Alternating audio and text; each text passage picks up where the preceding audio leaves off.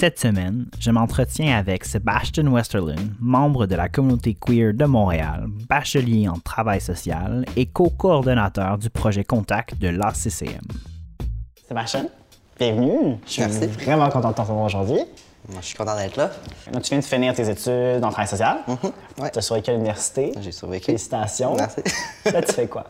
Là, j'ai commencé euh, au mois de juillet, fin juillet, dans un organisme communautaire euh, qui s'appelle ACCM. C'est un, un organisme euh, majoritairement anglophone. L'abréviation, ça veut dire AIDS Community Care Montreal. Euh, en français, c'est SIDA Bénévole Montréal. L'organisme, en tant que tel, travaille avec les personnes vivant avec le VIH. euh, mais moi, je travaille pour un projet de ça qui s'appelle Contact. Donc, nous, nos participants ne sont pas majoritairement des personnes vivant avec le VIH, c'est plus, on fait plus la prévention. Donc, c'est comme des, populations ou des, des activités qui sont, euh, disons, à risque. Là. Euh, donc, des personnes qui utilisent des drogues et baisent ou font des, des situations de sexe de groupe où il y a plus de partenaires, euh, plus d'activités, euh, pas de port de condom, euh, sexe plus rough où il y a plus de risques de fissures et donc de, de transmission du VIH euh, ou de- d'autres euh, ITSS. Donc, on travaille comme dans, dans ces communautés-là. Donc, c'est vraiment des hommes gays, cis ou trans. Là. Alors, c'est super intéressant. On fait plus la réduction des méfaits, distribution de matériaux, euh, des seringues, euh, les, les- tous les matériaux pour l'injection, comme eau stérile, les stéricopes, tout ça. Euh, aussi les condoms lubes, mais aussi euh, on, on facilite l'accès aux, aux jouets sexuels, euh, donc des dildos, euh, butt plugs, tout ça. On a des distributeurs, puis on offre les items à prix de comme d'usine, donc c'est vraiment pas cher comparé au- dans les magasins, par exemple, de détail. Moi, un- ça m'intéresse ce volet du projet-là parce que ça permet d'avoir accès à des articles pour les hommes trans qui sont vraiment pas chers. Puis souvent, un obstacle pour les hommes trans, c'est que ces articles-là sont souvent 100 ou plus, là, comme quand tu vas dans un sex shop. Euh, puis nous, on peut les avoir comme 20-25 piastres. Dans le fond, le but de vraiment rendre les choses beaucoup plus accessibles, beaucoup de prévention avec des communautés et des populations qui sont vraiment plus vulnérables ou même surreprésentées quand on parle de VIH, en fait. Exactement. C'est ça que vous faites. Ouais. Puis on est fonds, on- comme en fait les fonds viennent du directeur de santé publique là, du, du, euh, du Québec. Donc c'est vraiment, c'est comme ils ont vu qu'il y avait des, des activités à risque ou c'était que, c'était une population plus à risque, qu'il y avait plus de, de nécessité d'intervention. Puis à quel point est-ce que tu trouves que Contact est trans-inclusif? Est-ce que tu es la seule personne trans sur l'équipe? Est-ce que... Oui. Oui, donc on est une équipe de deux. Auparavant, c'était vraiment juste des hommes cis. Là, comme je pense que l'idée d'amener des hommes trans dans le projet, je sais pas nécessairement d'où c'est venu. Euh, je pense qu'il y a eu peut-être une réalisation que de plus en plus, il fallait inclure les personnes trans ou les hommes trans. Ben, les enjeux Euh, sont différents aussi, je C'est ça. Il y a des enjeux super différents. Euh, mais quand j'ai fait comme ma candidature, c'était pas. Ils ont pas de Ils cherchaient pas de personnes trans. C'était pas comme on Ok, veut c'est une ça, personne ils ont pas- trans. ok. Ouais, ils ciblaient pas, mais je pense que vu ma candidature, ils ont été très intéressés euh, Mhm. d'avoir. Mais en tant que le projet maintenant étant trans inclusif, je dirais qu'il y a encore beaucoup de travail à faire. Parce que c'est pas juste de dire on inclut les personnes trans et d'avoir des jouets ou des articles pour eux, c'est comme le langage qu'on utilise, les visuels qu'on utilise, euh, les communautés puis les, les personnes avec qui on travaille, la façon qu'on fait le travail, euh, comment on redistribue nos ressources aussi euh, pour bénéficier les personnes les plus marginalisées. Comme c'est ça qu'il faut qu'on pense, puis je pense qu'on n'est pas rendu là encore. Sinon, pour revenir un petit peu à ton bac, en fait, je me demandais, Mhm. qu'est-ce qui t'avait motivé à étudier en travail social? Ben, j'ai toujours eu comme un petit euh, un désir de service au à la communauté. Euh, j'ai fait du bénévolat pendant tout mon secondaire, donc j'ai toujours eu comme je sais pas le- l'empathie pour les autres, euh, le, le, le bonheur qui vient de savoir que t'as as donné de toi, tu sais. euh, puis encore une fois, quand je suis sorti du placard un petit peu, là, quand j'ai fait mon, mon coming out, euh, comme au début, j'ai fait mon coming out comme lesbienne. Euh, à ce moment-là, j'ai comme commencé à m'impliquer dans la communauté, dans les groupes communautaires comme LGBT, à mon, à mon collège, par exemple. Euh, sortir de, du collège puis de penser à ce que je voulais faire comme le travail social, c'était comme un peu naturel comme, euh, comme cheminement. Puis surtout quand, à ce moment-là, que je faisais mes demandes à l'université, j'avais commencé à faire une transition. Donc je me disais ce que je veux vraiment faire, puis je commençais de plus en plus à voir comme les défis que que moi je vivais en tant que personne trans, puis de plus en plus à rencontrer d'autres personnes trans qui vivaient les mêmes défis ou encore plus de difficultés, que c'est vraiment là que j'ai été motivée à, rentrer là-dedans. Puis aussi de la difficulté que moi j'ai eu à trouver des professionnels de santé qui connaissaient les enjeux que je vivais, puis des travailleurs sociaux aussi, des psychologues professionnels de santé mentale, comme il y avait personne de de trans. Il y avait des personnes cis qui étaient trans-inclusifs, mais il y avait personne de trans que, où je me voyais dans ce travail-là, dans cette position de pouvoir aussi. Donc, c'était très important pour moi d'aller dans, ce domaine-là, puis de, m'inclure, d'avoir ma voix, d'inclure dans ce domaine-là aussi. Mm-hmm. J'entends aussi, je pense, à travers ce que tu dis, que c'est important, en fait, les services pour répare. Oui, absolument. Je pense que, c'est on aimerait être rendu à un point où tout le monde peut donner des services pour tout le monde, mais je pense que la réalité maintenant est qu'il y a des besoins très spécifiques que des fois, quand tu n'es pas dans cette communauté-là, que tu n'as pas cette identité-là, il y, a plus de difficultés à comprendre. Puis souvent, les personnes trans sont mises dans une position d'éducateur euh, avec les professionnels qui doivent s'expliquer ou expliquer leur cheminement ou puis souvent dans des contextes que c'est pas nécessaire pour le service qu'ils reçoivent. euh, donc ouais pour, pour ça je pense que les services par épaule sont super importants puis aussi de donner l'espace pour des personnes trans d'avoir le pouvoir de décision dans les services puis d'avoir accès aux ressources comme le, le, financement par exemple comme au lieu que ce soit des personnes cis qui prennent l'argent pour ensuite aider les pauvres trans c'est comme on donne l'argent direct aux communautés trans qui savent, eux, ce dont ils ont besoin. Mhm. Puis c'est là que c'est de l'empowerment aussi, de, de, s'assurer que cette communauté-là a accès aux ressources qui peuvent l'aider. Parlant justement d'accès aux ressources, je pense qu'il y a une ressource qui est très difficile pour les personnes trans, c'est les centres d'hébergement, en situation mhm. d'itinérance. Est-ce que tu mhm. peux un peu me parler des enjeux qui sont particuliers, en fait, euh, aux personnes trans en situation d'itinérance, justement? Bien, il y a plein d'enjeux, là. Je pense que... c'est sûr que si on parle juste généralement, on voit beaucoup de surreprésentation de personnes trans en situation d'itinérance. Mm-hmm. Euh, puis ça vient beaucoup de l'isolement social, euh, beaucoup de gens qui ont, qui ont été mis à la porte, souvent comme plus jeunes, comme les gens qui, leurs parents, euh, ne les acceptent pas ou que c'est une situation super difficile à la maison, donc ils pour leur propre bien-être et souvent comme c'est une situation de vie ou mort là, comme alors ils vont quitter la maison, ils se trouvent souvent en situation d'itinérance. Il y a aussi le, de la difficulté à se trouver un logement quand par exemple tes pièces d'identité correspondent pas à la façon que, que tu mets dans le monde. Comme on voit souvent que les personnes trans doivent payer plus de dépôts, des dépôts plus élevés sur des appartements, que les loyers sont plus élevés que ce qui est annoncé. Comme pour faire en sorte qu'ils ne s'intéressent pas, comme pour, que, pour se débarrasser d'eux, parce qu'ils ne sont pas intéressés de les avoir, ou il y a de la discrimination, du stigma, les gens ne les comprennent pas. Ensuite, quand tu penses que les personnes trans liées à ces mêmes enjeux-là ont souvent moins d'accès à l'emploi, sont sous-employés. Donc, encore une fois, si tu cherches quelque part à vivre, puis mais tu n'as pas de revenus, tu n'as pas d'argent, à ce moment-là, c'est soit que tu vis comme tu as une chambre avec quelqu'un que peut-être tu, te sens pas à l'aise avec non plus, là, ou que tu vis dans un hébergement qui correspond plus à tes, ton revenu.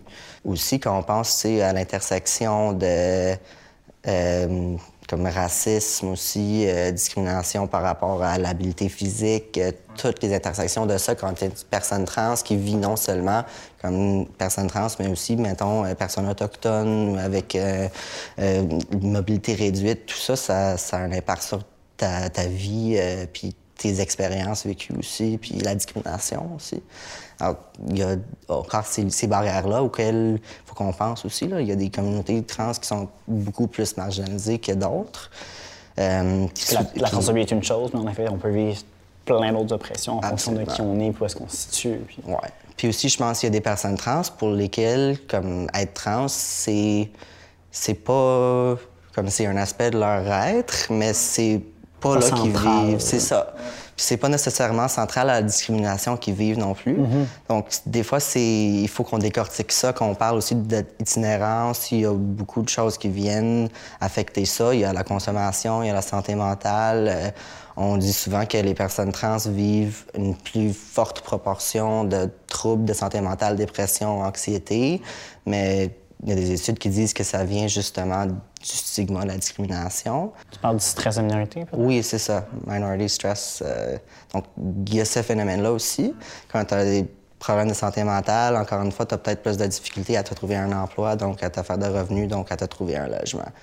Euh, tout ça, ça, ça, ça affecte, comme c'est des enjeux qui, qui viennent s'affecter un des autres. Là, comme il n'y a pas un enjeu spécifiquement qui est lié à l'itinérance, mais c'est plusieurs phénomènes qui affectent la communauté trans en même temps. Oui, mais en plus, ce que je vois là-dedans, j'ai l'impression aussi que le, le privilège, on pourrait dire, de, de passing a une grande importance aussi sur à quel point tu te sens oppressé par ton identité aussi trans, je pense. Absolument. Puis le privilège, ben passing, ça vient aussi avec ta capacité de maintenant passer avec tes, tes pièces d'identité aussi. Comme si tu as un privilège financier, que tu peux. Tu as l'argent pour changer tes pièces d'identité. C'est comme 140 c'est pas donné sur quelqu'un qui est comme sur le bien-être social. Donc, si tu as l'argent pour ça, t'as des- tu augmentes ton privilège de passing, tu as tes pièces d'identité, tu as comme l'accès aux hormones, mettons chirurgie, tout ça. Comme, tu sais, on parle que les chirurgies, l'hormone, c'est couvert par le gouvernement, donc pourquoi est-ce que personne ne le fait pas? Est-ce que tout le monde le fait pas? Mais, euh, C'est partiel en soi, comme. tu- Oui. Tu sais, je veux dire, même, pour mettons, moi, je pense à moi, ma testo, ce que je paye, je me retrouve quand même à payer 15 à 20 par mois, malgré le fait que j'ai la couverture du gouvernement. Donc, euh, pour certaines personnes, c'est beaucoup d'argent. C'est ça, absolument. Comme les hormones, 15-20 de- par mois, euh, des fois, c'est c'est ça ou manger pour beaucoup de gens. Euh, puis, ou c'est ça, ou comme, mettons que des gens qui, personnes trans qui vivent avec le VIH, comme moi, je pense à ça. Mettons que c'est un choix entre tes hormones ou tes antirétroviraux. Des fois, il y a le choix à faire. Puis c'est c'est la vie ou la mort des, des deux côtés. C'est comme c'est des enjeux différents, mais c'est comme c'est le choix que des fois ils doivent faire. Mais on parle, comme tantôt, même beaucoup d'itinérance. Puis je sais que t'as- toi, tu as frôlé une situation d'itinérance, ta vie. Ouais, mais je sais pas si c'était- comme j'ai frôlé. Donc j'ai vraiment pas vécu une situation comme où j'étais dans la rue là, comme beaucoup de gens le vivent, mais c'était une situation où j'étais comme je vivais en colocation avec une personne qui c'était pas sécuritaire pour moi d'être là. Il y avait beaucoup de transphobie, beaucoup de microagressions, euh, puis en même temps beaucoup de comme d'avancées sexuelles. Donc, c'était comme. Je me sentais vraiment pas safe d'être là.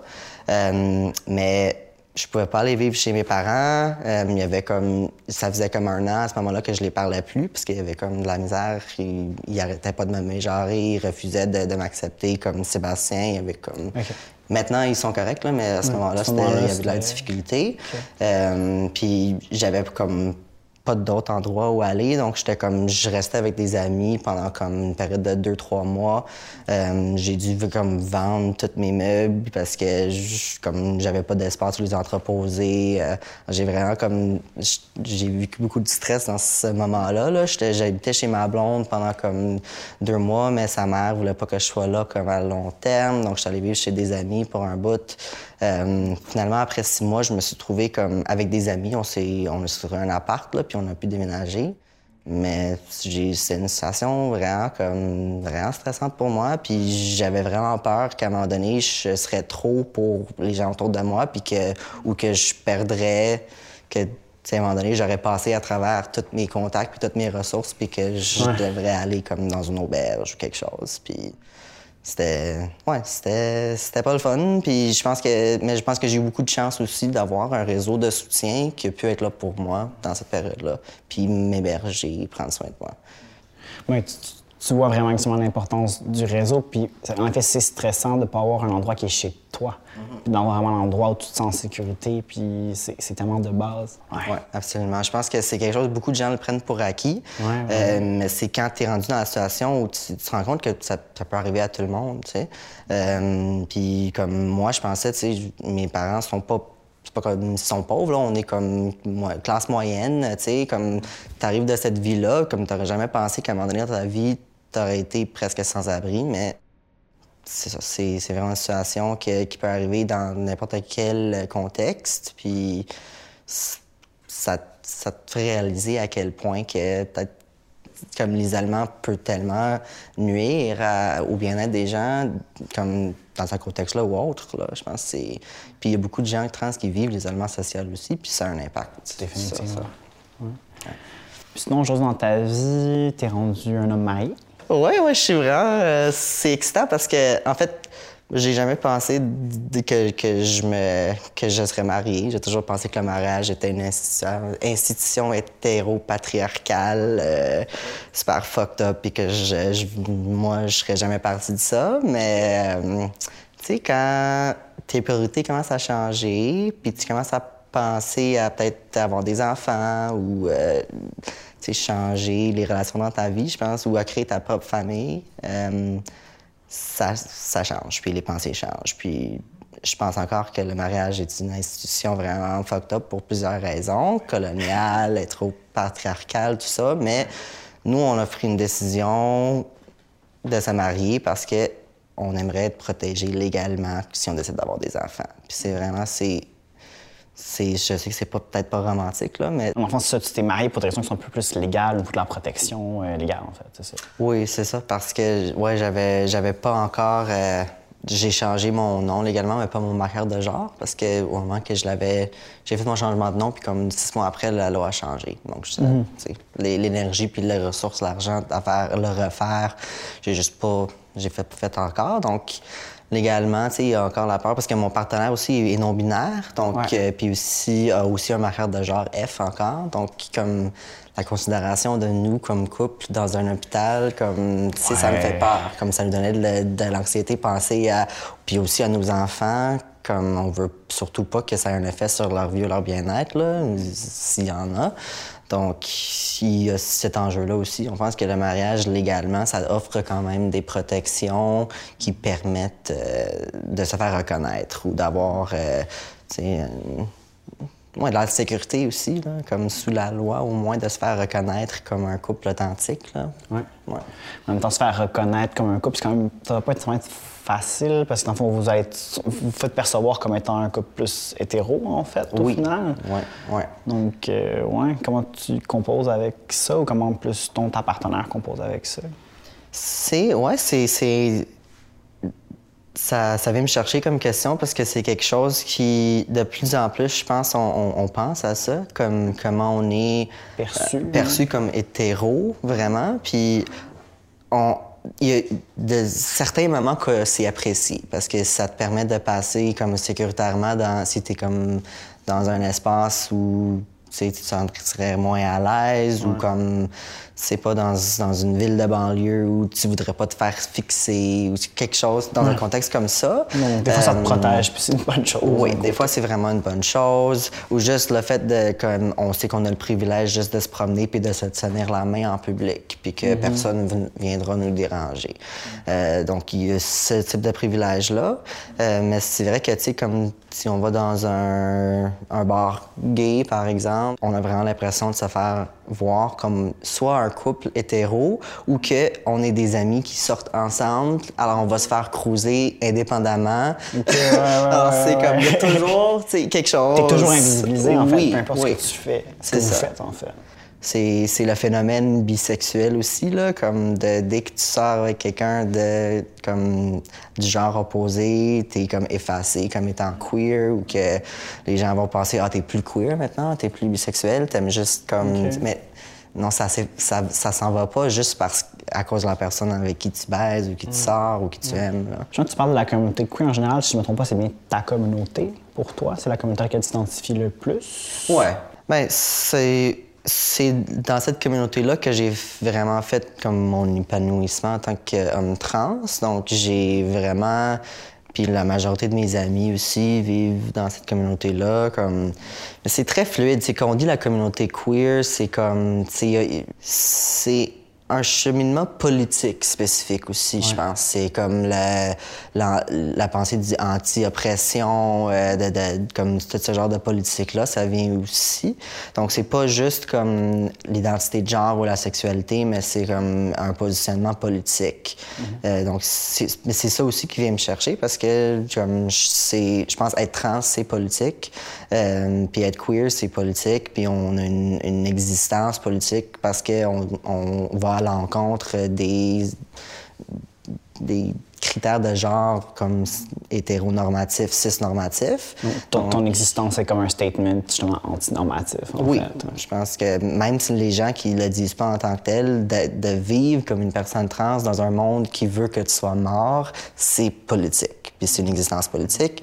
Euh, donc pour moi, c'est ça aussi, la communauté queer, c'est comme le soutien des autres dans la compréhension de ça, puis il y a beaucoup d'activistes politiques. Euh, ça fait partie aussi, je pense, de, euh, de mon, mon propre travail social, c'est de faire partie de cet activiste-là, parce qu'il faut...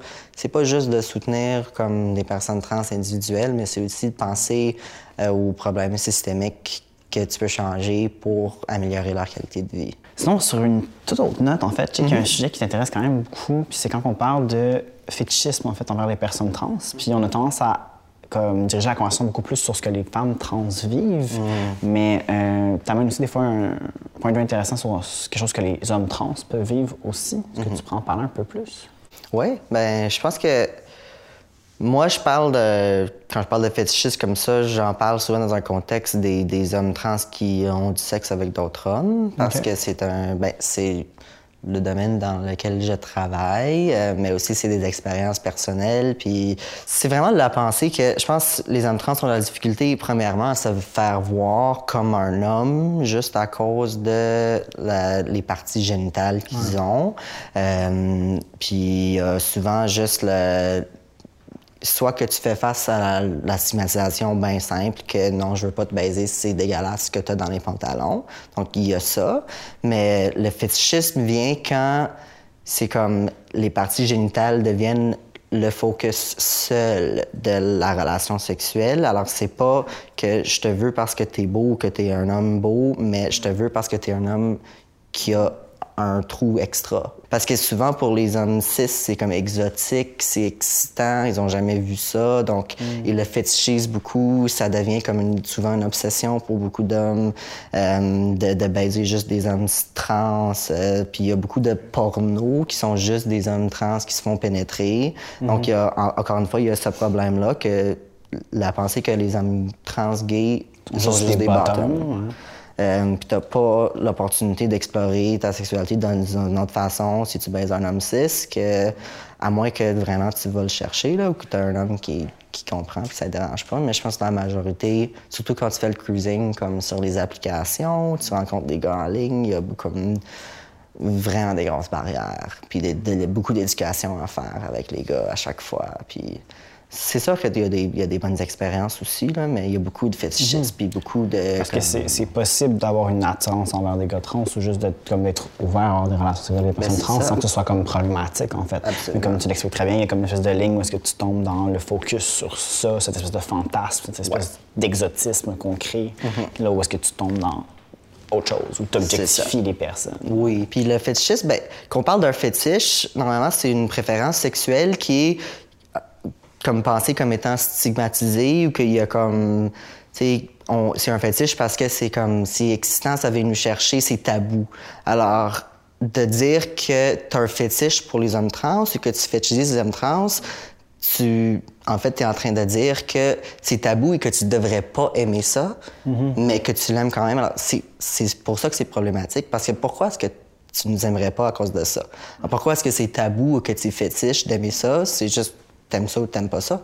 Comme c'est le problème, c'est vraiment l'obsession sur ça, puis le focus que tes parties génitales sont tellement bizarres que mm. comme c'est exotique pour moi, puis que je devrais pas aimer ça, mais j'aime ça. Comme, mm, bon. Je comprends.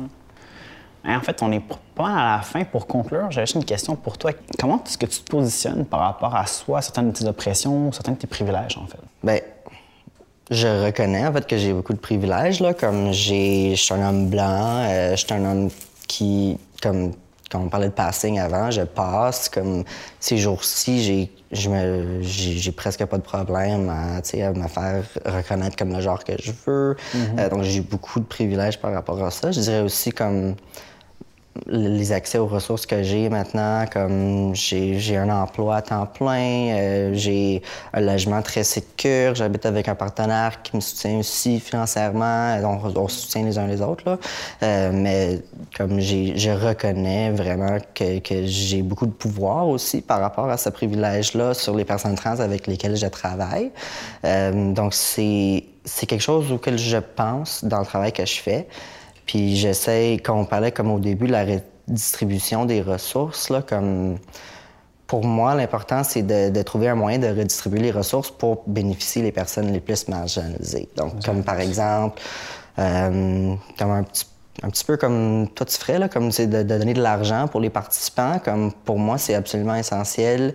Euh, je ne demanderais pas à une personne trans de faire du travail gratuit pour moi. Je pense que c'est euh, a des gens qui font de, de faire du bénévolat, c'est quelque chose là, mais comme de demander de donner ton attention, ton travail émotionnel, euh, tes connaissances, tout ça pour une institution qui va en bénéficier et faire de la programmation et probablement demander des demandes de subvention par rapport à les connaissances que tu as amenées, mais c'est important à ce moment-là de s'assurer qu'ils sont au moins soutenus dans, dans les informations qu'ils te donnent, puis dans le, le travail qu'ils font pour toi.